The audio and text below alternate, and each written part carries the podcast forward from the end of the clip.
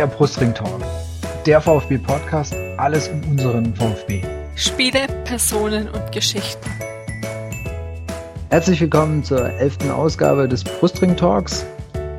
Heute wieder mal mit einem Sieg im Rücken. Mein Name ist Martin, bei Twitter unter äh, 242 zu finden. Und mein Name ist Jasmin, bei Twitter zu finden, at yassi2106. Heute haben wir zu Gast die Desiree. Bitte dich doch einfach mal kurz vorzustellen, ähm, wo du im Internet zu finden bist und was dich so mit dem VfB verbindet. Ja, also VfB ist bei mir sozusagen Geburtsfehler, weil ich aus Württemberg komme und natürlich äh, in meiner heranwachsenden Zeit gab es da keine Alternative.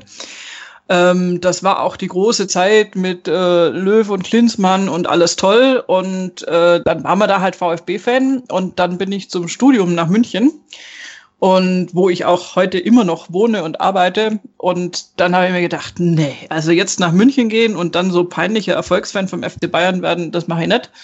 Und seither befinde ich mich in der Diaspora und äh, ja, trage alles mit, was unser Verein so zu bieten hat. Und es ist wahrlich sehr wechselhaft. Und äh, ja, also insofern, ich bin Exil-VfB-Fan in München und äh, aber trotzdem einfach wirklich immer begeistert Fußball schauend. Und bei Twitter kann man mich finden unter Tösirö, also T-O-E-S-I-R-O-E.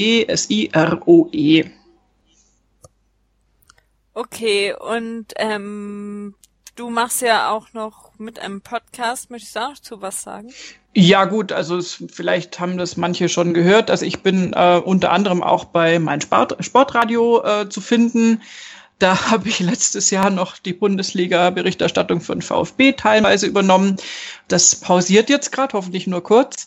Und ähm, ja, eigentlich, was ich noch mehr mache oder wo ich mich noch besser auskenne, wenn das überhaupt möglich ist, äh, das ist eigentlich Thema Golf. Also ich bin in der Golfcrew von meinsportradio.de und wir haben unseren Podcast nur Golf.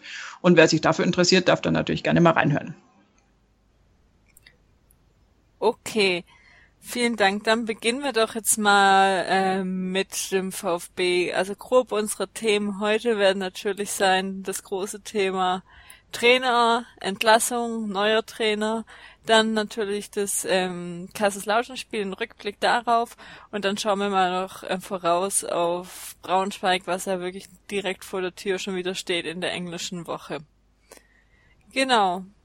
Ähm, angefangen letzte Woche. Eigentlich muss man ja noch den Ticken weiter ausholen, fast bis zum äh, vorhergehenden Freitag mit der unglücklichen Niederlage gegen Heidenheim. Ähm, ja, oder wenn man als VfB-Fan kann, kann man fast sagen, ein, ein weiterer Tiefpunkt in der nicht armen Geschichte, also nicht tiefpunktarmen Geschichte der letzten Jahre war mit Sicherheit das Spiel in, äh, gegen Heidenheim, auf das wir auch gar nicht mehr eingehen wollen, weil es, glaube ich, äh, besser ist, wenn wir es einfach verdrängen. Und da ähm, hat sich ja diese, die, diese angespannte Situation, Situation zwischen Lukai und Schindelmeiser ist nicht wirklich besser geworden. Man hat ja, also ich finde, man hat schon einfach sehr lange gemerkt, dass es zwischen den zwei nicht wirklich passt. Und gegipfelt ist das Ganze dann äh, am äh, oder in der Pressekonferenz, die Spieltagspressekonferenz, die angedacht wäre am Donnerstag, wo Lukai dann kurz davor eben zurückgetreten ist wo dann die Pressemeldung kam, äh, beziehungsweise die Pressemeldung vom VfB kam erst später, als es dann halt einfach durch die Stuttgarter Medien ja schon durch, durchgetickert ist, dass äh, Luke halt zurückgetreten ist. Er ist dann ja auch am, am Bahnhof von äh, einem Twitter-User fotografiert worden, was ich ein sehr nettes Bild fand, wo er mit seinem Köfferchen und seiner Tasche da irgendwo Richtung äh, Hauptbahnhof oder Richtung S-Bahn getigert ist, also schon fernab wieder vom VfB und am Vasen hat er wirklich der Baum ge gebrannt. Ähm, der Philipp Meisel, der für die Stuttgarter Zeitung schreibt, meinte, äh, Wahnsinn, was da gerade los ist. Der Presseraum füllt sich, ARD ist da, alle sind da und es kommen immer mehr Leute und haben dann ja eben auf diese Pressekonferenz vom Schindelmeister gewartet, der dann ja eben dann offiziell gesagt hat, dass Lukai zurückgetreten ist, dass mit dem Wunsch entsprochen hat. Lukai hat es wohl über seinen Anwalt verlauten lassen und ähm, der VfB hat nicht widersprochen also ich glaube, Schindelmeister war gefühlt nicht ganz unglücklich, dass Lukai von sich ausgegangen ist.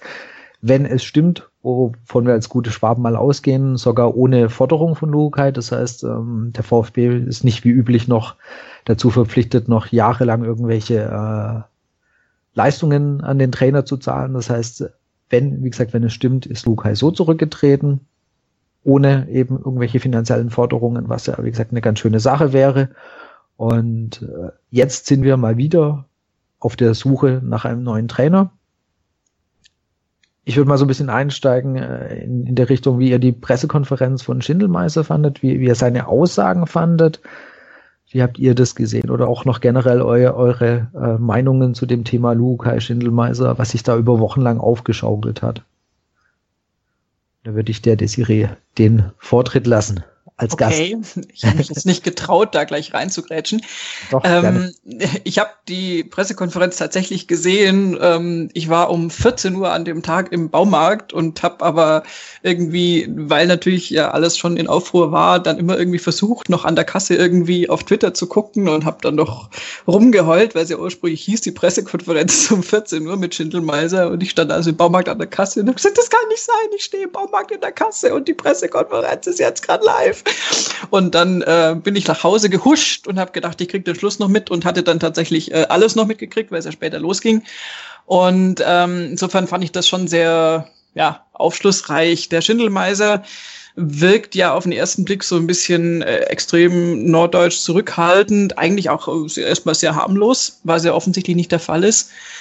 Ähm, er war sehr klar, das scheint auch seine Art zu sein. Und diese Aussage auf die Frage hin, ähm, wann haben sie dann gemerkt, dass es mit Herrn Lukai nicht so funktioniert, wo er dann eine Sekunde wartet und sagt, ganz ehrlich, beim ersten Gespräch, das ist ja so ein Fetzen, den hast du eigentlich in jeder Sportberichterstattung zurzeit. Und das ist auch, ähm, war eigentlich auch der, der krasseste Punkt für mich in dem, in dieser Pressekonferenz, weil es einfach so deutlich macht, wie weit die auseinanderliegen. Und äh, insofern ist das, glaube ich, ja, also es sieht erstmal alles äh, eigentlich ganz positiv aus, aus meiner Sicht, was den Schindelmeiser betrifft. Aber ich bin extrem vorsichtig geworden, einfach weil äh, Robin Dutja mit seiner großen äh, Hau drauf Pressekonferenz auch irgendwie alle so ein bisschen beeindruckt hat und dann die Taten ja doch nicht so folgten, wie wir uns das alle vorgestellt haben. Insofern, wenn Schindelmeiser das macht, was er da angekündigt hat, nämlich natürlich nicht nur so kurzfristig zu denken, wie Luhukai das wohl offensichtlich gemacht hat. Sprich, ich gucke, dass ich jetzt möglichst erfahrene Leute kriege und damit Spiele gewinne. Und Schindelmeiser sagt natürlich, ich muss ein bisschen mittelfristiger denken als Sportdirektor, weil die Saison hört nicht 2017 im Juni auf. Also die Saison schon, aber der VfB Stuttgart nicht.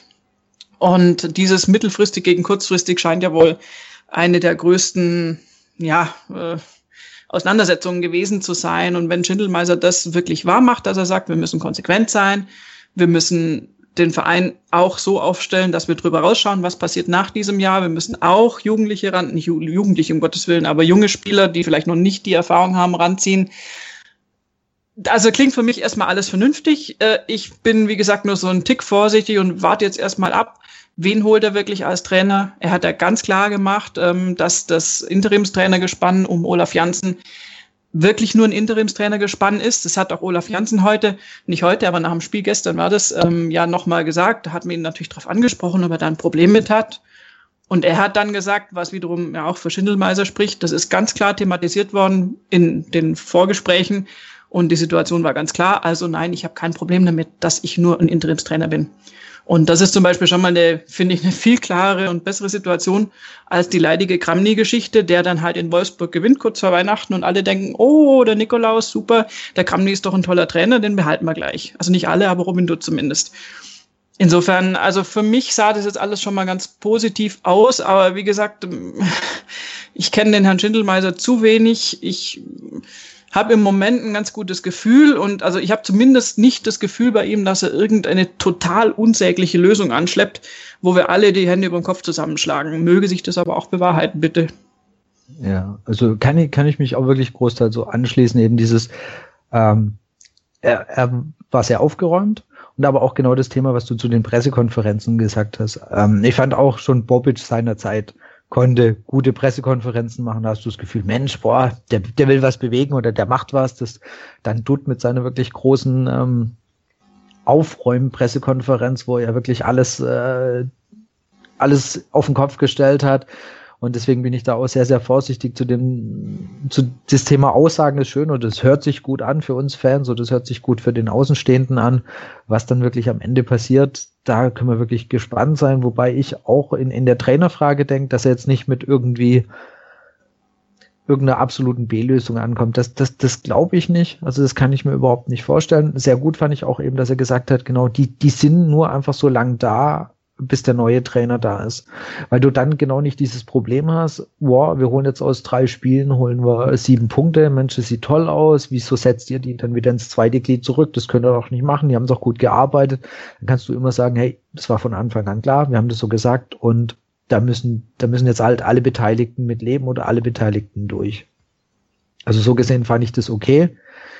Ich persönlich fand ein paar Aussagen in Richtung Lukai, fand ich zu, ähm, also waren mir ein bisschen zu, in Anführungsstrichen, giftig, äh, wo ich gedacht habe, er bringt da so ein bisschen unnötig, also so, so noch ein bisschen, ja, Nachgetreten war es nicht, aber so ein bisschen ähm, Luke ist, ist nicht da, kann sich eigentlich nicht groß wehren. Natürlich hat er, kann man sagen, er hat den VfB auch im Stich gelassen. Warum tritt er erst so kurz vor dem Spiel zurück? Ja, also wieso macht er das nicht schon am Montag, dass der VfB auch länger Zeit hat, äh, sich darauf vorzubereiten oder, oder nach Ersatz zu suchen?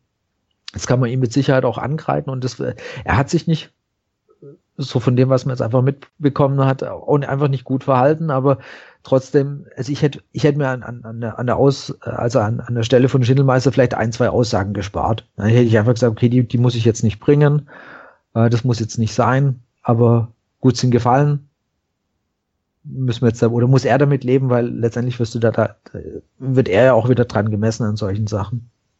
Ja, er hat ja versucht, am Schluss sozusagen nochmal, also nochmal angesprochen auf das Verhältnis zu Lukai, ähm, er hat ja gesagt, so von wegen, ja, privat haben wir kein Problem und ich kann mit dem wunderbares Gespräch führen und das ist sehr sympathisch oder es ist beinahe Sympathie äh, und gegenseitiger Respekt auf jeden Fall, aber das bezieht sich halt äh, auf den Mensch äh, Lukai und nicht auf den Trainer Lukai.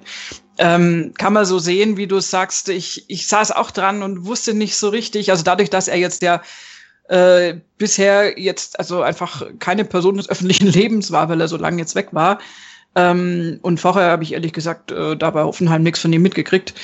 Ähm, ist es, finde ich, äh, halt auch noch schwierig zu interpretieren, wie er was meint, wenn er was sagt. Also wenn du jetzt, mhm. was weiß ich, äh, vor Ort bei mir, äh, wenn da irgendwie dann Uli Hoeneß mal wieder auf die Bühne tritt, äh, den, den kennt man ja. Und dann sagt er irgendwas und dann weißt du sofort, wie du es einordnen musst, weil du ja schon fünf, sechs, sieben Fälle in der Richtung hattest.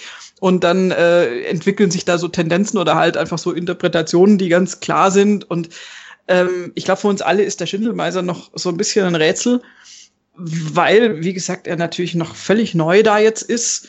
Und das wird sich erst im Laufe der Zeit dann rausstellen, ob er das halten kann, was er verspricht, oder ob er wirklich so klar und straight und äh, konsequent ist. Also das hat mir im Prinzip ja gefallen, dass er sagt, ja gut, okay, es ist ja auch dann nur konsequent, äh, die, äh, diese Entscheidung dann zu treffen ähm, auch von Luhukai und dass er aber auch praktisch in äh, den kommenden Entscheidungen oder in den kommenden Situationen immer konsequent agieren möchte und im Team agieren möchte. Das werden wir jetzt halt sehen. Also ich weiß nicht, Jasmin, wie siehst du das? Hat dich das überzeugt oder hast du das gar nicht sehen können, diese, diese Konferenz? Ich habe es nicht sehen können. Ich habe mir die ähm, PK-Zusammenfassung oder den Ticker vom Philipp Meisel durchgelesen gehabt, aber wirklich ein O-Ton, also gehört habe ich es bisher nicht. Also so von dem her klang alles soweit gut, was Martin gesagt hatte. Über die Aussage hatte ich mich auch erst gewundert. Aber sowas, ich sag mal, fällt auch immer mal im Fußballgeschäft. Man weiß halt nie, was dann wirklich schon intern abgegangen ist allgemein ja, das so groß gesagt und den Tagen davor habe ich komplett die Sachen nicht mitbekommen, weil ich ähm, auf Messe war und ja, deswegen irgendwie so ein bisschen überrascht und schon wieder alles lief und generell noch zu Schindelmeister. Also es war generell jetzt seit er da war auch so jemand, der es, also von meinem Gefühl her nicht so viele Interviews gegeben hat, sich so in die Öffentlichkeit gedrängt hat, wie manch anderer Sportdirektor. Von dem her so wirklich ähm, einschätzen kann ich ihn auch noch nicht und bin jetzt gespannt, wie er jetzt damit umgeht, einen neuen Trainer zu finden und den dann auch ähm, den Fans zu verkaufen. Gerade gerade jetzt auch vielleicht nochmal so zu diesem Thema Luca und Schindelmeister. was ich, was in der Pressekonferenz ja auch rauskam, was ich auch sehr interessant fand, ist ja, ähm, es war ja ähm, die Ansage, dass ähm, Manet, Pavard und ähm, also Asano, Asano, dass die alle drei, dass Luke halt da ja involviert war, dass er davon Bescheid wusste und dann ähm, drei Tage vor was was Ende von dem Transferfenster oder ja. also wirklich kurz davor vor den Transfers gesagt hat, nö, ich will die nicht. Weil ich will eben ähm, das war, also die Namen wurden ja dann von der Bildzeitung in, in, ins Spiel gebracht. Das waren ja, das war Markus Marin und ähm, das war Ronny von, von Hertha BSC, die, die Lukai eher wollte. Er aber für diese Transfers, die dann ja wirklich auch gekommen sind, ähm, eingeweiht war, aber dann kurz davor gesagt hat, nö, will ich nicht. Und das ist natürlich echt auch von seiner Seite aus kann man sagen, ist wirklich äh, taktisch eher unklug, so, so zu handeln. Natürlich kannst du deine Wunschspieler haben, aber da finde ich, hat auch Schindelmeister wirklich korrekt gehandelt, wenn er gesagt hat, hey Leute, ähm, natürlich wollen wir hoch, aber nur jetzt irgendwie, sagen wir mal, Spieler, halbwegs erfahrene Spieler zu holen, das bringt für den VfB auf Dauer nichts.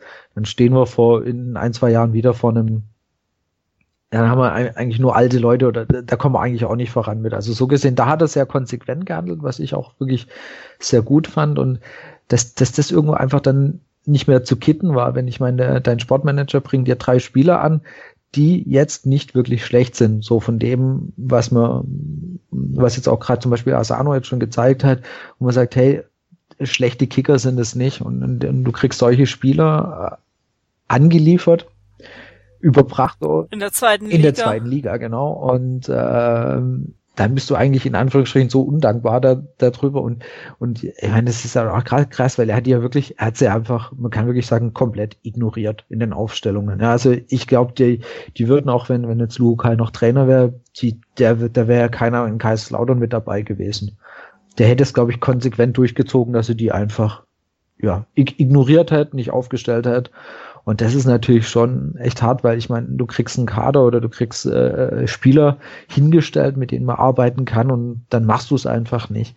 Ja, aber das weiß, ist ja noch nicht mal das Problem. Das Problem ist ja einfach, dass es ja in, in manchen Positionen einfach, auf manchen Positionen einfach ja die, die äh, Gruselalternativen beim VfB gibt, genau. wo man sagen muss, also wir sind natürlich bei Sundic und Sama bei diesem unsäglichen Heidenheim-Spiel, wo man sagen muss, äh, völlig wurscht, was für eine Sprache die sprechen, wie alt sie sind und wie viel Spielpraxis sie haben und wie viel Bundesliga-Erfahrung sie haben jeder hätte das wahrscheinlich besser gemacht, als jetzt er so leider mir tut. Aber also Sama hatte wirklich also einen Katastrophentag und das war ja nun leider keine Ausnahme und nicht sein erster.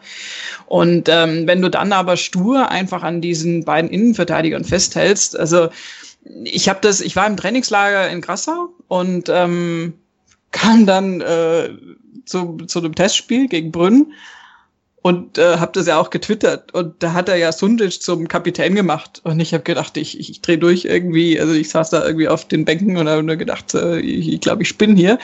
Und dann habe ich gedacht, gut, okay, das ist es natürlich. Ich meine, wenn man weiter denkt, ist es eine taktische Maßnahme, der will den aufbauen. Das Problem bei Sundic ist ja auch oft, dass er so unsicher ist und so. Da habe ich gedacht, na gut, es ist ja, ist ja gut, das, das Spiel, das soll ihm, das soll ihm Rückendeckung geben. Das soll, vielleicht kann er ja sogar aus diesem Spieler noch was rausholen. Ich glaube es nicht, aber gut. Ähm, aber es ist dann ein Unterschied, ob du da was probierst und ob du dem Chancen gibst und ob du den einsetzt. Das ist alles aller Ehren wert und alles super. Und ob du dann wirklich mit einer, meiner unfassbaren Sturheit daran festhältst. An zwei Spielern, die wirklich quasi persönlich, wenn es sind immer elf insgesamt, aber schon persönlich großen Anteil dran haben, dass da die Spiele verloren gehen. Und das ist einfach, das, das, das verstehe ich nicht. Und da weiß ich eben nicht, wie weit das dann da wirklich schon so eine Art Trotzreaktion war bei Luhukai, was übrigens auch nicht sehr erwachsen ist. Ähm, oder ob er das wirklich so gesehen hat, dass das wirklich so sein muss. Also das, da werden wir auch nie dahinter kommen. Das ist jetzt auch müßig. Aber ich war einfach gottfroh, äh, als Janssen dann äh, in Kaiserslautern die Kids dann wenigstens mal mitgenommen hat, in Anführungszeichen. Also er hatte nur den Manet tatsächlich nicht auf der Bank gehabt. Ähm, und Pavard kam zwar nicht zum Einsatz, war aber da.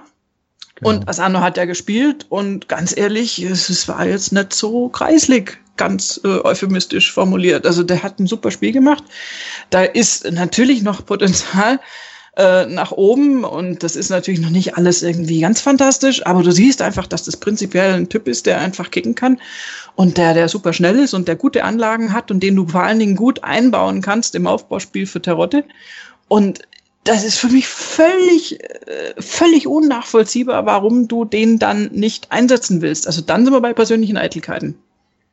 Da wäre ja dann der nächste Spieler mit persönlichen Eitelkeiten wäre auf eine Art auch mit, mit Sicherheit Maxim, den er ja eigentlich auch versucht hat, so gut es geht, zu ignorieren. Also, ja. äh, weil äh, das spielerische Potenzial von, von Maxim, finde ich, ist genauso da. Also der, der Junge kann kicken. Natürlich, äh, er hat oft auch, wenn er von Anfang an gespielt hat, nicht wirklich immer überzeugt, aber wenn er reingekommen ist, äh, wenn er dann eingewechselt hat, dann war er eine Bereicherung für das VfB-Spiel und da fragst du dich auch, was, was muss der verbrochen haben, äh, dass er eben nicht gespielt hat. Ja, und dann, war, dann kann das halt auch wieder so eine Sache sein. Na, ich wollte eigentlich einen anderen dafür haben, einen Erfahrenen oder was auch immer. Den habe ich nicht gekriegt. Na gut, zum Bossen ähm, ignoriere ich dann halt mal Maxim. Also so, so, so könnte man einfach den Anschein haben, ob das dann, wie du gesagt hast, werden wir auch nicht mehr rauskriegen.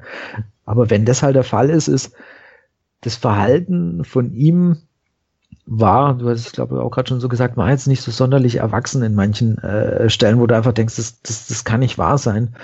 Ähm, aber das, vielleicht ist einfach so die Geschichte, wie sie entstanden ist, wenn, wenn man überlegt, Lukai ähm, kam, hatte eigentlich freie Hand. Ja, hat, Und das für sechs Wochen. Genau, ja. hat sich ja auch ähm, in, in der Zeit zwei Spieler wurden ja äh, verpflichtet in seiner Zeit, Kaminski, den er lustigerweise aber auch nicht hat spielen lassen, und ähm, Werner.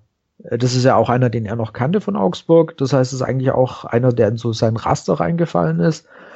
Und dann setzt man ihm jetzt mal aus seiner, äh, seiner Sicht vielleicht äh, gesprochen, setzt man ihm Schindelmeiser ähm, vor, vor, die, vor die Nase und der hat eine ganz andere Vorstellung, wie es funktioniert. Und ich glaube, da hat's halt einfach angefangen. Und da, die zwei sind aus dem Ding sind sie nicht mehr rausgekommen. Und auf der einen Seite gut, dass jetzt hier, da, dass, dass das Ding vorbei ist. Auf der anderen Seite muss ich sagen, Leute, ihr kriegt beide vermutlich nicht allzu wenig Geld vom VfB. Und ich erwarte eigentlich von zwei, zwei erwachsenen Menschen, die auch bei irgendeiner Firma arbeiten, dass die sich für sowas zusammenraufen müssen. Weil es geht mhm. letztendlich, es, es geht, es geht schon halt auch um den Verein. Und dann, dann muss, müssen, muss halt einer auch irgendwo mal zurückstecken, aber das scheint einfach nicht funktioniert zu haben. Aber darf das stelle ich, mir vielleicht auch zu leicht vor. Da darf ich da kurz reingrätschen? Sehr gerne. Äh, diese Erwartung hätte ich bitte schön gerne an einen Aufsichtsrat gehabt, der äh, die glorreiche Idee hatte, äh, einen Trainer, ich sage jetzt mal irgendeinen Trainer, natürlich ist gar nicht irgendein Trainer, aber einen Trainer zu, ver zu verpflichten und dann äh, sechs Wochen später war es, äh, dann den Sportdirektor nachzuliefern. Das ist ja, also da haben wir uns alle irgendwie gewundert. Man war dann irgendwie froh und hat sich ja drüber hinwegtäuschen lassen ähm, weil es Luhukai ja natürlich aufstiegserfahren und äh, so, also nach dem Motto, man hätte ja noch viel schlimmer kommen können auf der Trainerposition. Dann hat man gedacht, na ja, da haben sie jetzt, jetzt mal ausnahmsweise gar nicht allzu viel falsch gemacht. Aber natürlich kannst du einem Sportdirektor, der eigentlich der Vorgesetzte ist vom Luhukai, kannst du dann, also ich habe dann auch das eben so gesehen, dass die Suche nach dem Sportdirektor ja auch deswegen so schwierig ist, weil die natürlich auch sagen, ja, Moment mal, aber ich wollte jetzt gar nicht unbedingt den Luhukai als Trainer zum Beispiel. Und äh, das ist natürlich einfach das Pferd von hinten aufgezäumt. Und insofern der Vorwurf geht aus meiner Sicht, also da kann weder der Luhukai was dafür, noch der Herr Schindelmeiser, sondern der Vorwurf sollte meiner Ansicht nach an den Aufsichtsrat gehen. Das war einfach eine ziemliche Quatschidee da genau verkehrt rum sozusagen zu besetzen. Und äh, die Quittung haben sie jetzt gekriegt und ich finde, die sind noch relativ glimpflich damit davongekommen, dass jetzt äh, eben Luhukai, so wie du das gesagt hast, ja wohl anscheinend nicht noch jahrelange Kosten verursacht. Er hat der Vertrag bis 2019, glaube ich, gehabt. Und ich ähm, Jahre? Nee, ich meine gelesen zu haben 2019, da war ich auch ganz schockiert. Okay. Und ist ja wurscht, das heißt, wenn es nur zwei Jahre sind, aber dann hätte man noch einen Trainer auf der Gehaltsliste gehabt. Und äh, insofern, das ist halt, äh, also ich habe auch aus der Pressekonferenz vom Schindelmeiser so herausgelesen, da wurde das ja genauso auch thematisiert, ähm, dass halt auch gesagt hat, ja mein Gott, man will ja, dass, dass das gut wird für einen Verein und man probiert es dann natürlich, weil wenn er sozusagen wirklich konsequent gewesen wäre, hätte er nach dem ersten Gespräch sagen müssen, Entschuldigung, Herr Lukai, aber das wird nichts mit uns. Aber das ist ja wiederum auch für keinen vorstellbar, dass ein Sportdirektor kommt und einen Trainer rausschmeißt, der noch kein erstes Spiel gemacht hat. Weißt so ungefähr. Also ich bin da wirklich, also den beiden lasse ich da relativ wenig an. Das ist wirklich eine blöde Situation das ist auch wirklich für keinen Außenstehenden verständlich. Das ist, wird nur von uns langsam hingenommen, weil wir schon wirklich äh, leidgeprüft sind in so komischen Entscheidungen von irgendwelchen Gremien. Aber diese Reihenfolge war natürlich tödlich und das kann man jetzt noch korrigieren. weil es wirklich so früh in der Saison ist und möge das jetzt dazu führen, dass Schindelmeiser sich jetzt einen Trainer sucht, der zu seinen Ideen passt, dann kriegt man das vielleicht noch auf die Bahn für diese Saison. Ab, also, aber jetzt momentan sind dann ja jetzt ja auch die üblich Verdächtigen gerade im Gespräch. Mit am meisten genannt wird Gistol. Ähm, wer war jetzt noch dabei? Breitenreiter, welche Namen wurden es gerade noch genannt? Wisst ihr das gerade? Ja, Tedesco so ein bisschen äh, so nach dem Motto kommt eh nicht, aber ähm, jetzt auch mal schauen, was Werder Bremen noch macht, die jetzt ja auch einen neuen Trainer brauchen. Ja, noch mal ganz kurz zurück zu dem Thema Aussichtsrat. Also stimme ja. ich dir auch absolut zu. Also wenn man wenn man die die Vorgeschichte dazu äh, ähm, sieht, dann muss Schäfer sich da auf jeden Fall äh, einen ganz ganz großen Schuh anziehen, weil der der dieses Ding verbrochen hat, ganz klar. Also das, das ist auf, auf seinem Mist gewachsen. Und da liegt mit Sicherheit ein ganz große, großer Fehler dran. Und ich denke, es wird eine sehr, sehr ungemütliche Mitgliederversammlung für ihn und äh, für den Rest da vorne. Also das, äh, glaube ich, wird nicht arg spaßig dieses Mal und ja, soll es ja auch nicht werden. Genau, also, nee, nee, genau. Das, das muss man absolut, auch thematisieren. Also absolut also. berechtigt, genau, sehe ich aus. Also die, ich denke, die werden ordentlich Gegenwind kommen mit dem, mit dem, gerade noch mit dem Thema mit, mit, dem Präsidenten, was wir jetzt heute ja nicht nicht besprechen werden, wo ja auch immer mehr Sachen über den rauskommen. Also das, äh, ich glaube, das wird eine heiße und sehr sehr lange Mitgliederversammlung werden. Und jetzt ja, ist ja auch nicht gut gelaufen nach dem Abstieg ähm, und jetzt geht's gleich so weiter, dass man was aufbauen wollte und jetzt ähm, nach fünf Spieltagen schon wieder ohne Trainer dasteht. Genau. Und wie gesagt, das nur noch mal kurz als als Einschub, dass ich dir da absolut zustimme. Und äh, von Trainerkandidaten, ich hatte nur vorhin, hat mir der ähm, weil da war, kam auf einmal was ja irgendwie auch eben Ausland oder Schweizer Ausland da irgendwo führt, führt wohl auch eine Spur hin, wer auch immer das sein mag. Ähm, aber wohl, dass das auch im Ausland eben geguckt wird und dass es die Aussage gibt oder die, ähm, dass man auch mal einen Trainer aus dem, äh, aus dem Vertrag rausholt. Dass es nicht wohl komplett unwahrscheinlich ist. Okay, aber es ist ja die Frage, äh, welcher Verein gibt jetzt auch nach fünf Spieltagen seinen Trainer ab? Ja, also ich denke, das ist wie immer das Frage ja des Geldes. Und ja. äh, wenn du, wenn du jetzt aus, ich denke direkt aus der, du wirst niemand aus der zweiten Liga direkt als, äh, bekommen, da wird schwierig, aber gerade aus einer Schweizer Liga für Schweizer Trainer äh, ist, ist die Bundesliga oder auch die zweite Liga äh, schon noch einfach ein, ein, ein Schritt weiter in der Karriere leider. Das heißt, wenn du da von Verein X aus der Schweiz sagst, hey, Trainer, wie wär's? Und der sagt, der signalisiert seine Bereitschaft, dann ist es eigentlich nur noch eine Frage vom Geld. Also ganz, mal, mal ganz ja. nüchtern gesehen, wirklich. Also ich meine, ich finde halt äh, zu den äh, beiden meistgenannten Gistol und Breitenreiter gibt's halt einfach, also wenn's Gistol wäre, dann hätte sich äh, der Schittelmeister nach dem Spiel oder heute hinstellen können und sagen können, übrigens, es ist der Gistol. Weil der steht da, wie überall so vermittelt wird, quasi Gewehr bei Fuß und wird es auch gern machen. Also das sagt man so, weiß man auch nicht, ob das stimmt. Und äh, aber bei dem gäbe es ja kein Hindernis, warum das so lange dauern sollte. Insofern weiß ich jetzt nicht, ob das das ist ja die meistgenannte Lösung und wird in jedem in jeder Pressemeldung mit einem kleinen vielleicht versehen, aber denkst du immer schon, oh Gott, ist es schon soweit. Und Breitenreiter, denke ich, ist eine Systemfrage. Also wenn, wenn Schindelmeiser das will, was er will, dann ist Breitenreiter da nicht der richtige Trainer dafür, ist zumindest meine Ansicht. Man kann mich auch Lügen strafen. Ähm, insofern, ich denke tatsächlich, dass der da irgendwas aus dem Hut zaubert, was wir jetzt vielleicht äh, eben noch gar nicht auf der, auf der Platte haben oder dass das, wie du vorhin gesagt hast, eben ein Trainer aus der Schweiz ist oder aus dem Ausland irgendwoher. Also ich glaube, das ist ganz spannend und ich habe auch das Gefühl, dass das äh, am Dienstag da gegen Braunschweig dann äh, immer noch äh, Janssen sein wird. Das wurde jetzt ja auch quasi so vermittelt, dass das sehr wahrscheinlich ist. Ja. ja, das bringt jetzt auch nichts, aber beim Gister, ich kann es mir trotzdem vorstellen, eben aus ähm, deren gemeinsamen Geschichte und so viel Zeit zwischendurch war jetzt ähm, ja auch nicht. Es ging jetzt ja, es geht jetzt ja auch so schnell. Erstens am Freitag wurde das ja auch erst im Laufe des Tages kam heraus. Dann gestern war das Spiel, okay, heute und dann mhm. ist es ja schon wieder direkt die Spielvorbereitung. Vielleicht macht es jetzt wirklich mehr Sinn, dass man sagt, man lässt die Spieler jetzt ähm, eben mit Jansen jetzt so lange noch arbeiten. Es ging ja auch einigermaßen gut, darauf kommen wir ja sicherlich dann gleich zu sprechen. Und ähm, gibt's ja vielleicht immer auch noch ähm, Verhandlungssachen und stellt ihn von mir aus dann äh, entweder am Mittwoch vor, das dann bis zum Freitagsspiel ist, ist halt wirklich mit die dämlichste, Situation, äh, dämlichsten Zeitpunkt überhaupt in den ganzen Saison, wenn man in sechs Tagen drei Spiele hat und steht dann einen Tag davor ohne Trainer da. Ja, wobei man allerdings davon ausgehen kann, also nur just my two cents, äh, wenn Schindelmeiser laut eigener Aussage im ersten Gespräch mit Luhukai merkt, dass das nicht funktioniert, äh, sich dann noch mal vier Spieltage bemüht, ähm, und das dann doch nichts wird, äh, kannst du davon ausgehen, dass der seit diesem ersten Gespräch einen neuen Trainer sucht. Also das ist jetzt nicht so, dass der jetzt sagt, huch. Ja, ja. Also da wird sicher schon Vorlauf geben und genau deswegen äh, denke ich, dass das vielleicht auch äh, vielleicht eine ganz andere Lösung wird. Ich glaube auch, dass es jetzt wahrscheinlich wenig bringt, dieses Konstrukt jetzt da irgendwie nochmal aufzubrechen. Ähm, und also speziell vor dem Braunschweig-Spiel und wahrscheinlich auch vor dem nächsten Spiel. Ich meine, da ist das so Unruhe dann in der Mannschaft. Ähm, ich würde dann wahrscheinlich auch diese beiden Spiele erstmal vorbeigehen lassen und dann sagen, so und so schaut's aus. Genau, das denke ich auch, dass es einfach aktuell ganz schwierig ist, da jetzt einen neuen Trainer, selbst wenn du jetzt den heute vorstellst, der und äh, dann startet er in so eine englische Woche rein. Im Zweifelsfall gegen Braunschweig nicht unwahrscheinlich, dass du vielleicht auch nicht unbedingt dreifach punktest. Und wie ist dann sein Start? Ist es sinnvoll?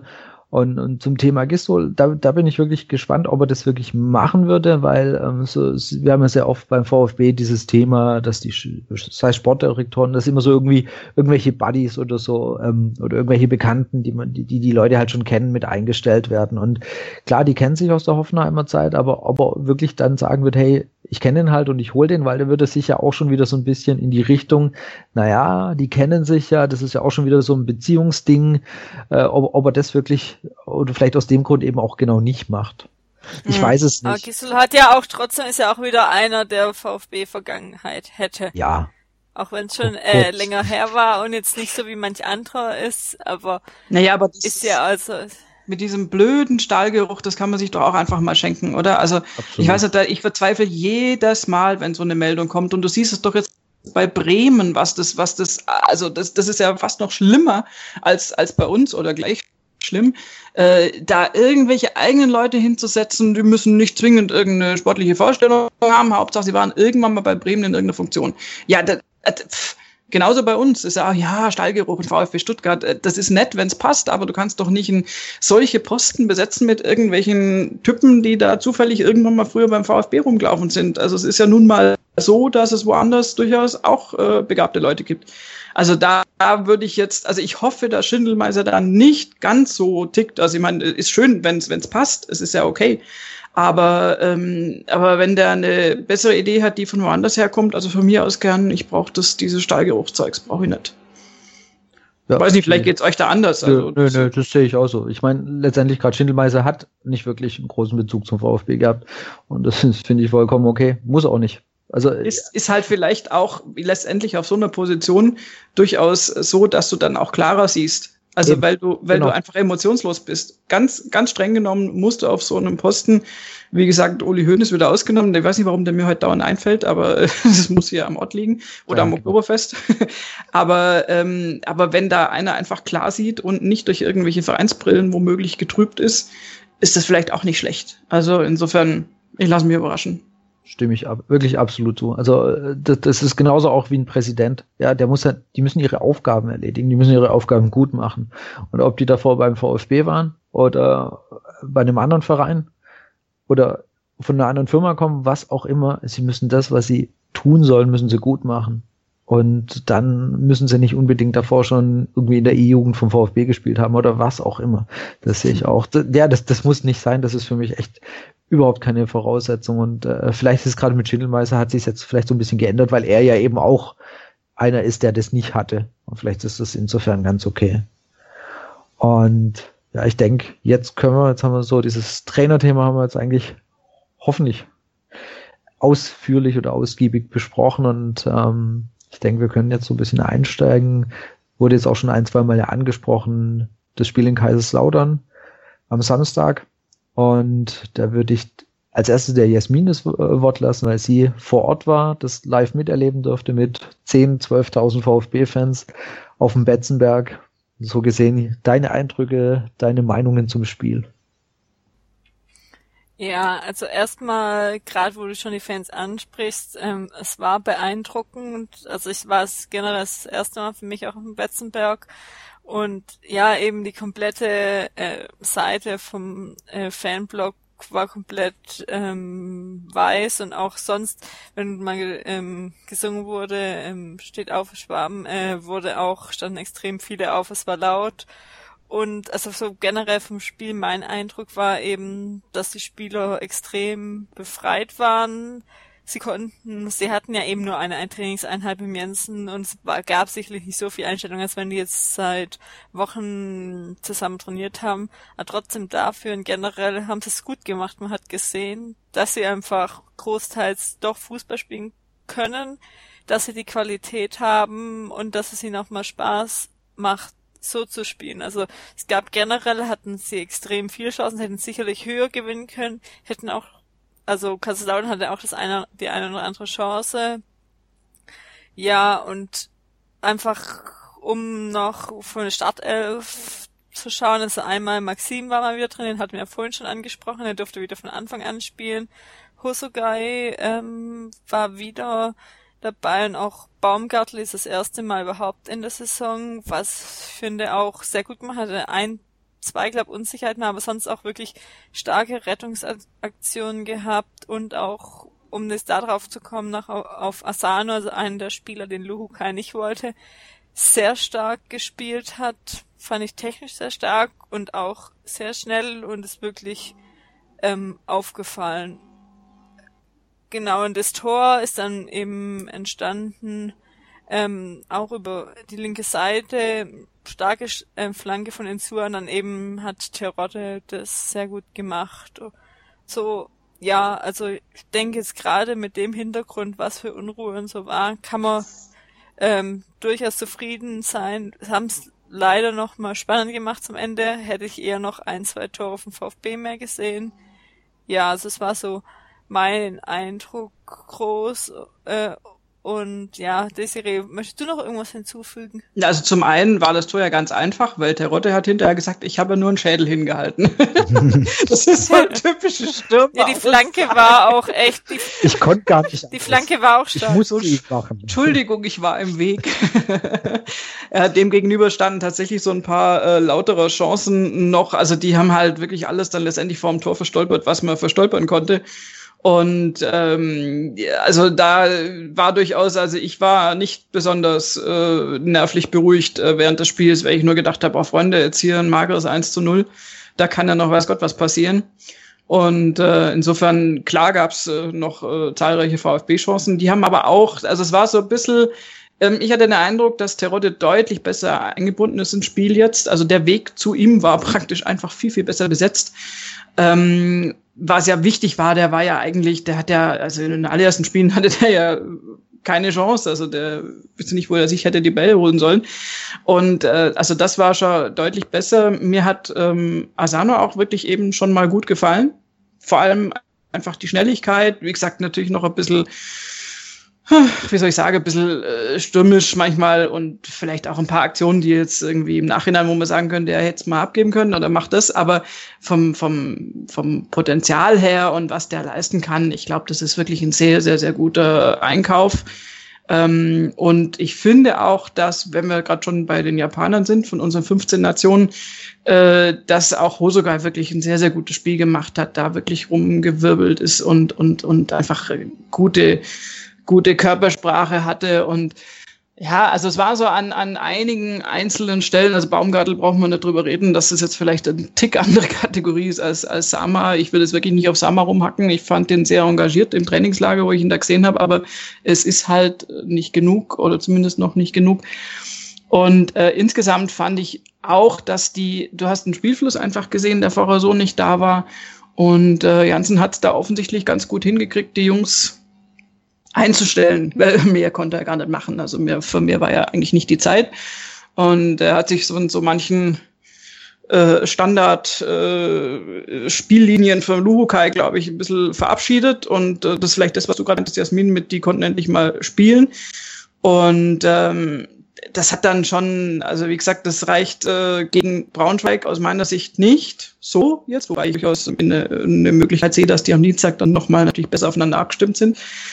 Ähm, Lautern war tatsächlich im Abschluss zu schwach. Stuttgart letztendlich auch. Also das eine Tor war deutlich wenig, die hätten mehr schießen müssen. Aber ähm, ja, also es war auf jeden Fall tatsächlich, äh, war mir erstens Gott froh, dass das Spiel gewonnen wurde.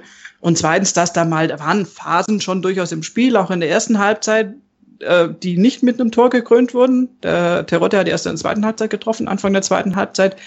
Aber es waren einfach so ein paar Druckphasen drin. Also erste Viertelstunde noch nicht. Da habe ich ein bisschen hm, äh, gedacht, oh je, da haben jetzt die Lautere eigentlich einen Vorteil. Aber dann kamen wir eigentlich mit dem VfB wirklich gut ins Spiel und es war ein druckvolles Spiel. Und das müssen die jetzt einfach so musst du auch agieren. Ich glaube, es ist einfach falsch, in der zweiten Liga sich dann da äh, hinten reinzustellen äh, oder halt äh, zu, sich zu sehr auf die Defensive zu konzentrieren. Äh, da muss schon auch eine Idee nach vorne sein. Wir müssen da Tore schießen. Reinstellen tun schon die anderen. Also sich hinten reinstellen. Ja, und man findet, man hat wirklich gesehen, also gerade in der ersten Halbzeit hat es mich so ein bisschen erinnert wie an Köln in der letzten Saison. Man hatte so viele Chancen, auch echt gute, also wirklich knapp am Tor vorbei. Ähm, ich glaube, in der zweiten Halbzeit auch mal noch auf die Latte, dass es wirklich und nichts ist rein und also Kaiserslautern war zwar auch mal Richtung Tor, aber die haben halt echt so schlecht abgeschlossen. Der Ball ging ja überall hin, nur nicht in Richtung Tor, wenn sie geschossen haben. Entweder, entweder weit drüber oder links oder rechts oder eben locker in die Arme vom äh, länger weg. Also das war einfach, waren da sowas äh, von schlecht im Abschluss. Also man hat zwar immer noch trotzdem gezittert, weil man eben auch die VfB-Defensive kennt, aber irgendwie war ich dann schon beruhigt, dann einigermaßen, auch wenn mit ein, zwei Tor, mit 2-0 oder 3-0 wäre es dann ähm, beruhigter gewesen. Und was ich noch eigentlich gerade auch in der Situation, wenn wir gesagt haben, die ähm, Mannschaft könnte spielen, eine Aussage vom Baumgartel ähm, nach dem Spiel. Wir wussten, dass es in diesem Spiel nur über die Mentalität geht. Also gerade die Mentalität, was wir in der letzten Saison hatten, die eigentlich nie gestimmt hat, hat jetzt dann in dem Zusammenhalt gestimmt und die haben gut zusammengespielt. Ähm, klar, es gibt immer noch, man hatten jetzt wieder komplett neue Spieler drin, gab es aber Abstimmungsschwierigkeiten, aber sonst denke ich, wenn man so weitermacht mit einem guten Trainer, ist man auf einem guten Weg. Darf ich ja. übrigens zum Thema Trainer noch kurz was äh, nachliefern, äh, was mich an Luhukai massiv geschockt hat. Also eigentlich das, das Schlimmste, also das Schockierendste, was, was er gesagt hat, war, glaube ich, auch nach Heidenheim oder war es nach, nee, war nach Heidenheim, wo er gesagt hat, ja, äh, praktisch auf der Mannschaft ist so ein Druck oder wir sind nur Favorit oder irgendwas, ich kann mich nicht mehr genau erinnern. Ja, es war genau. nur so ein Fetzen und dann, äh, wir, wir hatten Angst oder irgendwas. Also er, er bringt allen Ernstes bei so einer qualitativ, Entschuldigung, im Zweitbundesliga-Vergleich top besetzten Mannschaft zwar mit jungen Spielern, aber trotzdem, wir hatten Angst. Ja, ich meine, Herrgott, wenn, wenn also eine VfB Stuttgart-Mannschaft in Heidenheim Angst hat, wenn du so einen Fansupport hast und alles. Also da hat ja dann eben witzigerweise auch Großkreuz drauf reagiert, der wirklich äh, dann dann geschrieben hat, äh, wenn du bei so einer Kulisse und bei solchen Fans äh, in so einem Stadion nicht einfach Bock hast zu spielen, dann hast du einen falschen Beruf. Also ich glaube, da da haben sich manchmal vielleicht auch die Spieler falsch interpretiert gefühlt, äh, wenn du dann als Trainer in der Pressekonferenz irgendwie vermittelst, dass die Spieler da verängstigt gewesen wären oder sich nicht da so entfalten konnten. Ja, mein Gott, da sage ich doch alles, aber nicht, dass die Angst hatten. Das kannst du sagen, wenn sie gegen FC Bayern spielen oder so, aber und selbst dann sagst du es nicht. Also das ja, ist so ein bisschen, das habe ich nicht verstanden. Genau, dieses Druckthema. Ja, wir haben so einen Druck und du denkst, äh, äh, hallo? Ich meine, wer sind wir? Wer sind, also nichts gegen Heidenheim, aber VfB Stuttgart, Bundesliga-Absteiger, relativ gut aus, äh, ausgestattet vom, von, von der Mannschaft her. Und dann äh, Druck bei Heidenheim oder also Druck aufzusteigen, ich weiß es auch nicht, dieses Angstthema, ja genau, vor was habt ihr Angst, bitteschön? Also das fand ich auch eine, damals auch eine ganz, ganz schwierige Aussage. Und äh, jetzt, weil du gerade auch Großkreuz und die Fans gesagt hast, es war eine, ich habe jetzt drei Aussagen heute ge gelesen, äh, eben im, zwar im Kicker, dass äh, Terodde meinte, also war sensationell, Gro Großkreuz meinte, Support war absolut spitze, Baumgartel war begeistert Und ähm, ja, so schlimm kann es dann ja nicht sein. Also so, so, so viel Druck können die ja wohl dann, also negativen Druck können sie ja wohl nicht erzeugen, wenn die das jetzt drei Spieler das hier eben komplett loben, dass eben die Fans im Rücken und dass ihnen das voll weiterge oder was heißt, dass sie das anspornt eher und so sehe ich das eigentlich auch. Das spornt dich ja an, wenn 50.000 Leute im Stadion sind und, und, und naja. Das ist ja eher positiv genau, supporten. Genau, es war ja nie Pfiffe richtig. oder sonst wie, wie es bei Kaiserslautern am Ende ja. waren, sondern es war ja immer positiver Support. Also ich weiß nicht gegen Heidenheim, aber sonst, außer beim VfB, war es ja selbst sogar letzte Saison, wo es so schlecht lief, größtenteils immer positiver Support. Genau, und, und also deswegen finde ich da, das, das musst du echt als, das musst du sowohl als Trainer und, und, und natürlich, ich, ich denke, die Mannschaft hat, sieht es auch oder hat es positiver gesehen und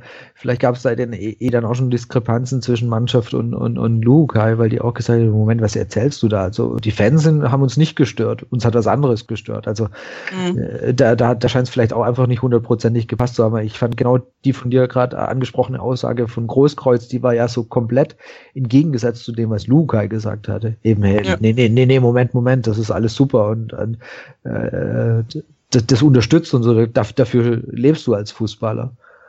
Äh, zu dem Kaiserslautern-Spiel fällt mir noch ein, und das hattest du auch angesprochen, dass, dass Terodde einfach besser eingebunden war. Der hat mir die letzten Spiele so leid getan. Na, der, der, ist, der ist halt einer, der braucht, der muss bedient werden, so wie ihn jetzt eben äh, Insua bedient hat. Ja, das ist, das ist sein Ding. Und, und, und wenn er das, wenn er halt nicht bedient wird, dann steht er halt ziemlich doof da. Und, und äh, mich hat's auch gefreut, weil schon, ich finde, man hat schon relativ viel Kritik an ihm gelesen in, in, in den letzten Tagen oder letzten Wochen. Und deswegen hat es mich für ihn einfach echt gefreut, weil ich denke, das ist, das ist ein Stürmer, wenn du den fütterst, wenn du den bedienst, dann, dann macht er jetzt vielleicht nicht so viele Kisten wie, wie in der letzten Saison, was vielleicht eine Ausnahmesaison war, aber der ist mit Sicherheit auch in der zweiten Liga 15 Tore, denke ich, ist für den nicht unrealistisch.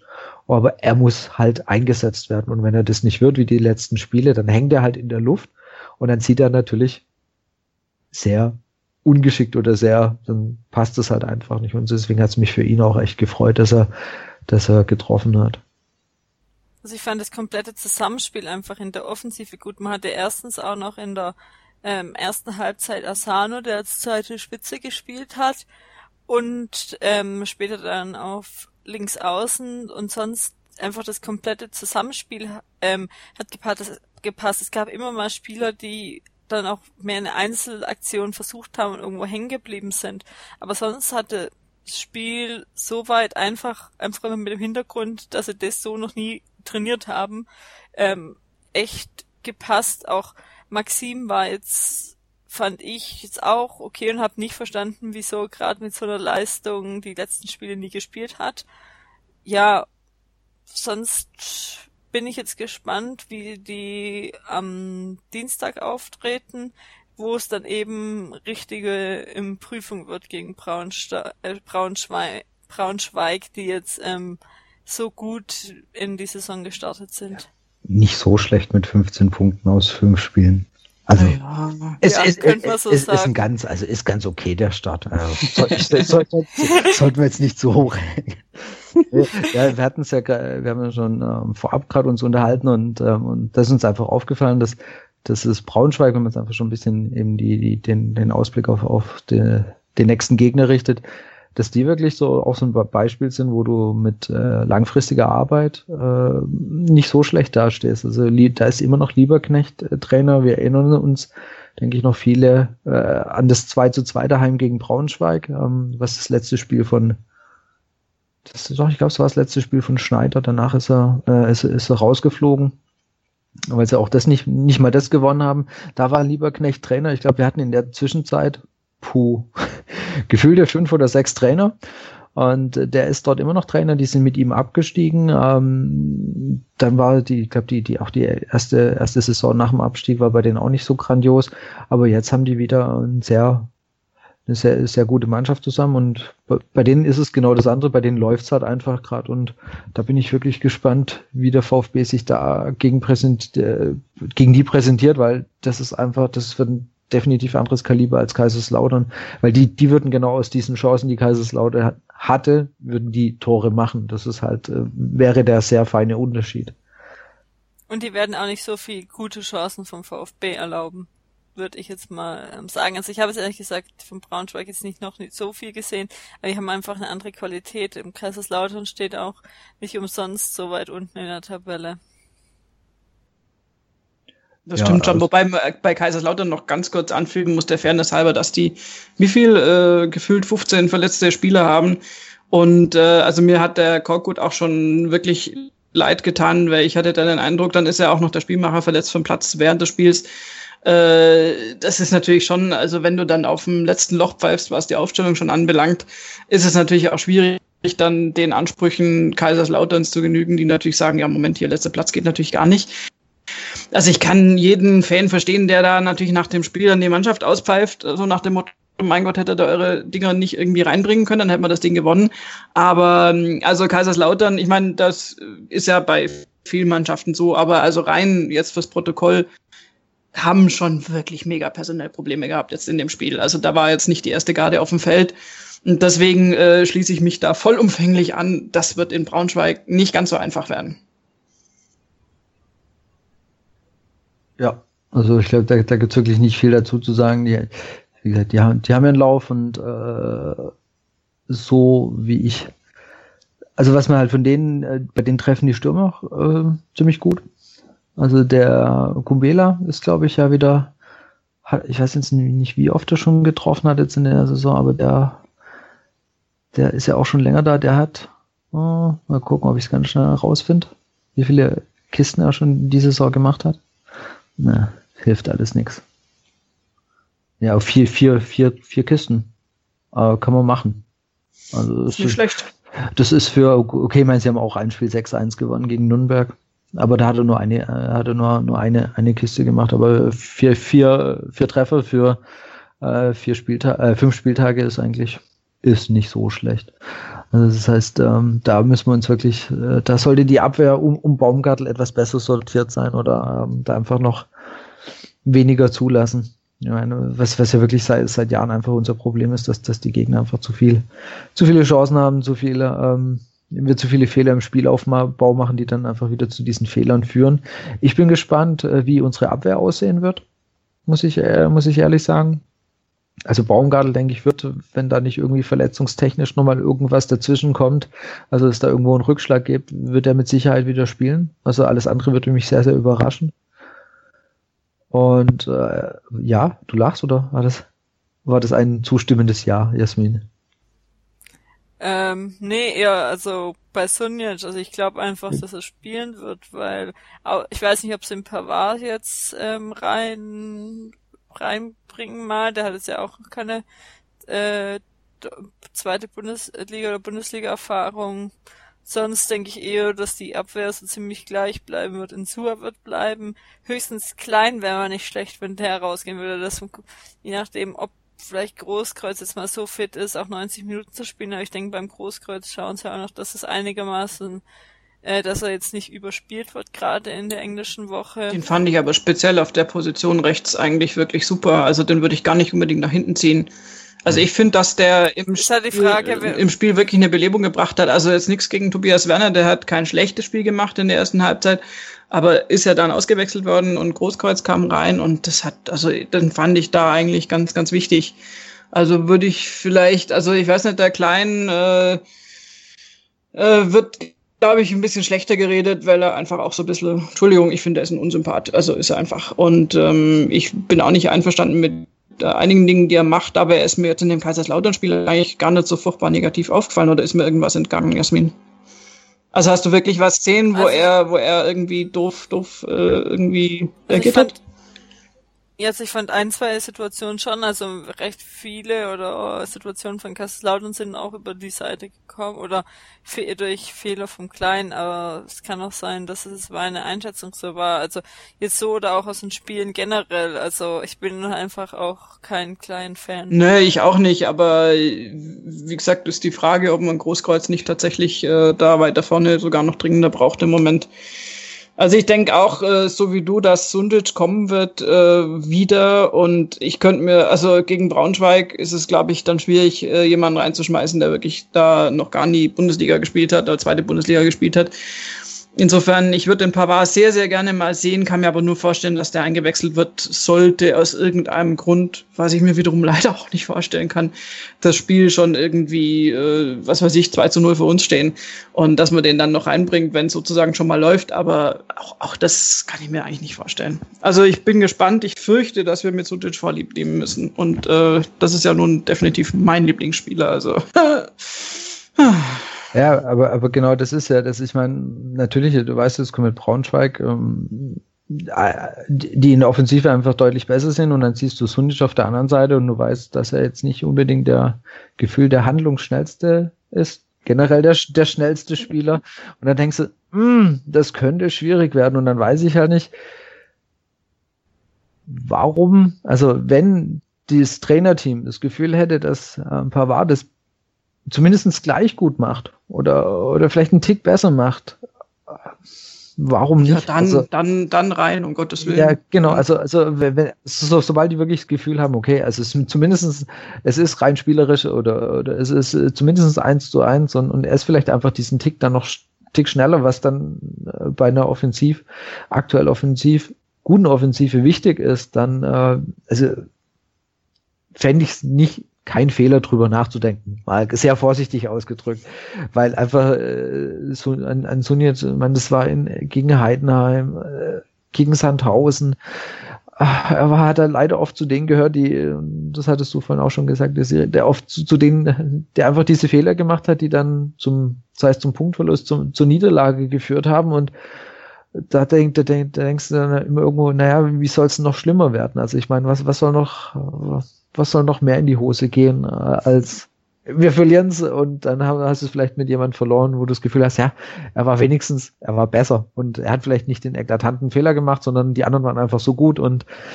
unsere Abwehr hätte so oder so nicht gepackt. Also keine Ahnung, aber ich. das ist immer gut. ich ich ich ich habe da einfach so so die Hoffnung oder ich, ich ich würde mir wünschen, dass der Wechsel halt irgendwann mal erfolgt, weil äh, die Saison sollten wir nicht mit Sunic auf dieser Position äh, weiterspielen. Das, das, das wird einfach auf Dauer nichts. Und ich hoffe, dass einer von den anderen, äh, die dann noch äh, da sind, eben Kaminski, von dem er aber auch äh, leider gar nichts Gutes hört, und äh, Pavard, dass da irgendeiner äh, das, das spielen kann und ihn dann eben auf die wohlverdiente Bank versetzt. Ganz ehrlich. Ist halt gerade auch wieder oh, die blöde Situation, dass, ähm, dass die sich jetzt einfach ähm, Janssen die gar nicht anschauen konnten. Also vorm, vorm letzten Spiel hatte er eine Trainingseinheit, ähm, da konnten sie aber auch nicht so viel machen und jetzt ist bis Dienstag auch wenig Zeit und bis Freitag. Also ich weiß nicht, ob er sie jetzt immer jetzt bis Dienstag irgendwie schafft, aber ich als Trainer, auch wenn er davor schon im Dunstkreis des Trainerteams und alles war oder ein Teil, aber jetzt recht wenig auch auf dem Trainingsplatz war, ob er das Risiko dann wirklich eingehen wollte, ein paar Warte reinzustellen, ähm, wenn er den auch nicht wirklich so genau kannte als Trainer. Könnte auch sein, dass es dann anders wird, ähm, wenn ein neuer Trainer kommt. Wenn ein neuer Trainer kommt, kaufen wir im Winter noch einen Innenverteidiger wenn du nämlich das Konstrukt willst, also eigentlich sagen ja alle, äh, wir, also ha, haben wir alle gesagt, wir Fans, die ja dann äh, natürlich nicht gehört werden, ähm, aber so jeder normal denkende Mensch hat ja einfach gesagt, Baumgartel, ja, natürlich ist das ein begabter Hund und ein super Innenverteidiger, aber er ist sehr jung, dem muss man erfahrenen Innenverteidiger an die Seite stellen. Und genau das ist Pavard natürlich jetzt nicht. Insofern wäre es eigentlich ideal, wenn du sowieso Sundic als äh, Position 4 hast, äh, so für, für, wenn alle Stricke reißen. Und äh, eigentlich praktisch Pavard und Baumgartel von einem äh, erfahreneren Innenverteidiger da noch so ein bisschen gelenkt und geleitet werden. Also ehrlich gesagt, wenn ich äh, Kohle hätte, und das hat der VfB ja, wäre das eine Position, eigentlich die einzige Position, auf der ich tatsächlich nochmal nachrüsten wollen würde im Winter. Und vielleicht hast du da auch die Chance, jemanden zu kriegen, wenn es bis dahin irgendwie vielversprechend aussieht. Aber also ja, es ist für mich tatsächlich, also äh, das kann kann klappen und das wäre natürlich ein mega Coup und und und ich ich würde mich wahnsinnig freuen, die beiden zu sehen. Aber Pavard und Baumgartel sind halt, also Baumgartel ist ja im Vergleich zu Pavard natürlich ein alter Hase, aber halt auch noch jung. Also da hätte man zum Beispiel äh, noch jemanden verpflichten können, der da ein bisschen also so ein, in Anführungszeichen, da hätten wir so einen Tobias Werner verpflichten können. Also natürlich ein Innenverteidiger ähm, dieses Formats, der da ein bisschen Ruhe reinbringt. Aber den haben sie nicht verpflichtet, kannst ja auch nicht alles auf einmal machen. Ich ist jetzt nur meine persönliche Meinung, aber da würde ich tatsächlich noch nachlegen. Einfach zur Sicherheit und um diesen Sundic auch irgendwann mal dann äh, sozusagen nach hinten rotieren lassen zu können. Und dabei hat man ja die Innenverteidiger, die jetzt Champions League spielen, alle gehen gelassen. Also zu, zu, zu dem Thema Innenverteidiger, also ich vielleicht hat Schindel mal so, ich, ich glaube nicht mal, dass ich, ich bin mir sicher, dass sie das Problem schon erkannt haben, aber ähm, die Frage war, haben sie halt jemanden bekommen, wo sie gesagt haben, ja, das passt, das passt finanziell, mhm. also, es, der, der Spieler möchte das an. Ich, ich würde nicht mal sagen, dass sie es nicht probiert haben. Also das, äh, da weißt du ja nie, was im Hintergrund abläuft. Also ich glaube schon, die, die Schwachstelle ist, ist bekannt, aber wenn du dann halt einfach niemanden findest, der passt, und suchen ja auch noch andere Vereine auf der Position. Richtig, genau. Es ist ja nicht so, dass man sagt, hey cool, ich habe da eine riesen Auswahl und suche mir da jetzt einen netten raus, der dann schöne Erfahrungen hat und dann aber auch noch zweite Liga spielt. Ähm, da ist es wahrscheinlich dann einfach auch irgendwo ein bisschen begrenzt. In der ersten Liga hättest du dir, ähm, ich, jetzt muss ich jetzt kurz passen, aber Subotic, ist der noch bei Dortmund oder ist der gewechselt? Ja, aber nein, der ist noch bei Dortmund, aber man munkelt, dass er im Winter wechselt. Genau. Und angenommen, du bist halt in der Bundesliga, dann kannst du so einen Spieler, einen erfahrenen, ja, da hätten wir das Thema erfahren. Den könnte, hättest du dann eventuell sogar zum VfB lotsen können, aber in die zweite Liga, da sagt er halt auch, äh, nee, lass mal stecken. Also das dann doch, das mache ich dann halt doch nicht mehr. Und also, das sind halt so Kandidaten, die, die, die mir rein vom Thema Erfahrung gut und so weiter einfallen.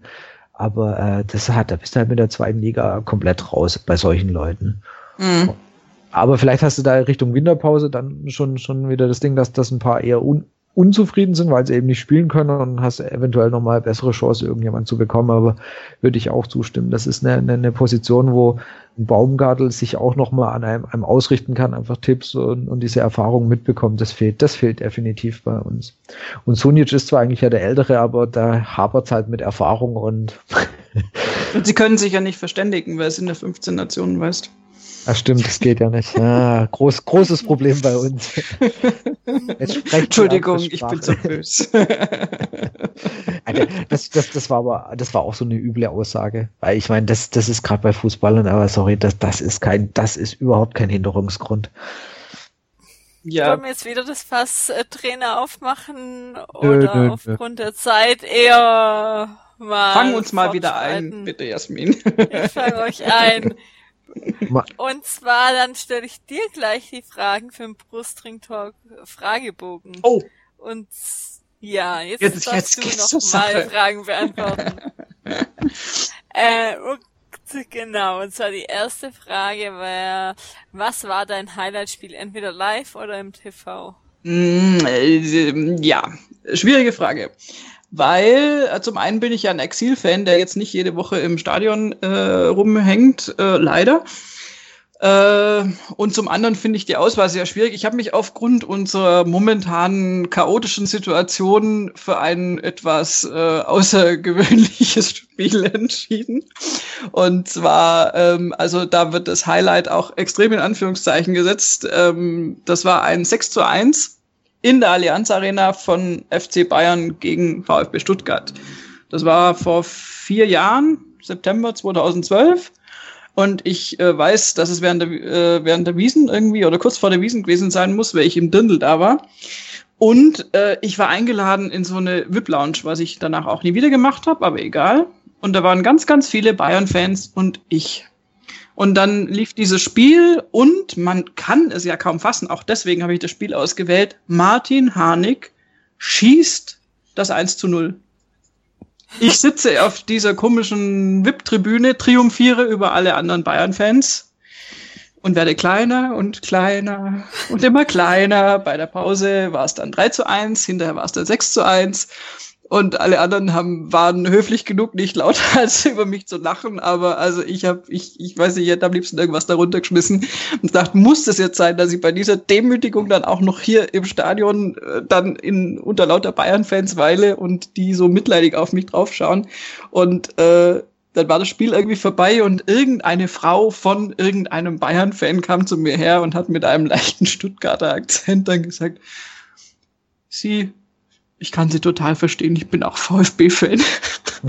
das, das, war äh, sozusagen mein, in negativer Hinsicht, mein Highlight-Spiel live in der Allianz Arena am Puls der Zeit. Äh, ja, es ist mir ja zurzeit nicht vergönnt, Bayern-Spiele gegen Stuttgart zu sehen, weil das ist natürlich eine der, wenn man dann Karten kriegt, eine der Chancen hier vor Ort. Ist für mich ja einfacher, als nach Stuttgart zu fahren. Aber ich kann, in der Rückrunde? ich wollte gerade sagen, ich kann mir natürlich, ich habe schon zu meinen Kollegen gesagt, und da kommen auch ganz viele mit, also ich habe schon 25 Leute aktiviert, die gesagt haben, hey, wenn der VfB gegen die Löwen spielt, dann kommen wir mit in die Allianz Arena. Habe ich gesagt, da kaufe ich jedem fünf Karten, dann kann man sich hinlegen und so einen ganzen Rang praktisch belegen, weil da ist ja sonst keiner. Also außer natürlich der Stuttgarter Kurve dann. Äh, ja, also das war mein Highlight-Spiel. In Gänsefüßchen. Okay, und wer ist oder war dein VfB-Held? Naja, der, der gegen die Tonne trat. Also es kann nur Klinsmann sein. Also das war der Held meiner Jugend. Das war quasi, der ist der Schuldige, warum ich überhaupt VfB-Fan geworden bin. Insofern Jürgen Klinsmann. Ich muss es zugeben. Und welchen aktiven ehemaligen VfB-Spieler würdest du gern noch mal beim VfB sehen? Das ist jetzt blöd, weil ich höre ja regelmäßig den Podcast und weiß, dass so ungefähr jeder der Gäste immer Sami Kedira sagt. Und das ist ja, ist ja nett, das würde ich natürlich theoretisch auch sagen. Aber um mich davon abzusetzen, sage ich jetzt einfach Mario Gomez. Der ist ja da mit die Davi in der Diaspora bei Wolfsburg. Vielleicht packt das ja noch irgendwann mit Kedira dann zusammen. Genau, beide. Kedira hat dann auch keinen Bock mehr. Irgendwann kommen die alle zurück, hey, und dann, ich sag euch, geht's ab. Dann gnade euch Gott, euch, euch der Bundesliga. Genau. Dann holen wir noch einmal die Meisterschaft und dann werden alle Sportdirektor oder Trainer beim VfB. Oder irgendwie so, genau. Okay, und dann noch ähm, die letzte Frage. Vervollständige den Satz der VfB im Jahr 2025. Das ist ja die logische Schlussfolgerung meines dramatischen Aufbaus. Jetzt wird natürlich deutscher Meister. Weil, wenn wir mal rechnen, wir waren 2007 deutscher Meister. Jetzt ist es 2016. Es ist ein klitzekleiner geometrischer Abstieg ziemlich weit nach unten über mehrere Ebenen. Und jetzt ist es nur folgerichtig, dass wir mit einer wahnsinnig tollen Aufbauarbeit und lauter neuen Leuten und unglaublich tollem Sportdirektor im Jahr 2025 natürlich deutscher Meister werden. Überraschend. Ist ein Plan, ich bin dabei. Totale Stille, so, what? Was hat die getrunken? ja, Nein, ich, äh, ja, ich lasse es einfach mal so stehen. Ja, ist gut. Nicht ganz ernst gemeint, aber gut. Für mich passt das, also ich könnte das sehr gut mitleben. also könnten wir das nicht alle? doch, doch. ja. Sauber. Okay, dann danke, dass du Gast heute warst, Desiree, und ähm, wir über die Spiele, Trainer reden konnten und du auch im Fragebogen noch einen super Schluss gesetzt hast, damit wir wissen, dass es jetzt wieder bergauf geht mit dem VfB. ähm, Sehr gerne. Vielen Dank für die Einladung übrigens. Sehr gerne. Und wo ihr Zuhörer uns noch im Web finden könnt, natürlich auf Twitter, at Brustringtalk, ähm, auch auf Facebook unter facebook.com slash brustringtalk, natürlich ähm, auf unserer Website brustringtalk.de und auch auf iTunes, wo wir uns immer über Bewertungen und Rezensionen freuen. Äh, Desiree könnt ihr noch folgen, at Tösirö oder hört einfach mal bei meinem Sportradio rein und teilt die neue Podcast-Folge, empfehlt uns weiter und dann hören wir uns bald wieder mit unserer nächsten Episode. Ähm, noch einen schönen Morgen, Mittag oder Abend oder Nacht, wann auch immer ihr das hört. Tschüss. Ciao. Gut. Super. Ach, geil, 2025. Ich freue mich drauf. Ist ja gar nicht mehr so lang. Neun Jahre deutscher Meister. Bam. Geil. Ja, wir, wir hatten ja, also der VfB hat ja immer so einen, so einen, so einen ähm, oh, ganz groben Zehn-Jahres-Rhythmus, in dem wir irgendwas gewinnen. Also irgendwas mit Pokal oder deutscher Meister. Also plus minus ein paar Jahre. Jetzt müssen wir uns langsam echt, müssen wir uns anstrengen. Wieso? Emo kriegt doch für die ähm, zweite Ligameisterschaft auch einen Pokal. Oder das zählt nicht. du hast gesagt gewonnen und du gewinnst dann eine, auch wenn leicht hässliche Schale, aber du gewinnst. Das, das war das Ding, was, was eher aussah wie eine Felge vom Felgenralle, als es vor seinem Audi, Audi genau. 8 gelegt hat.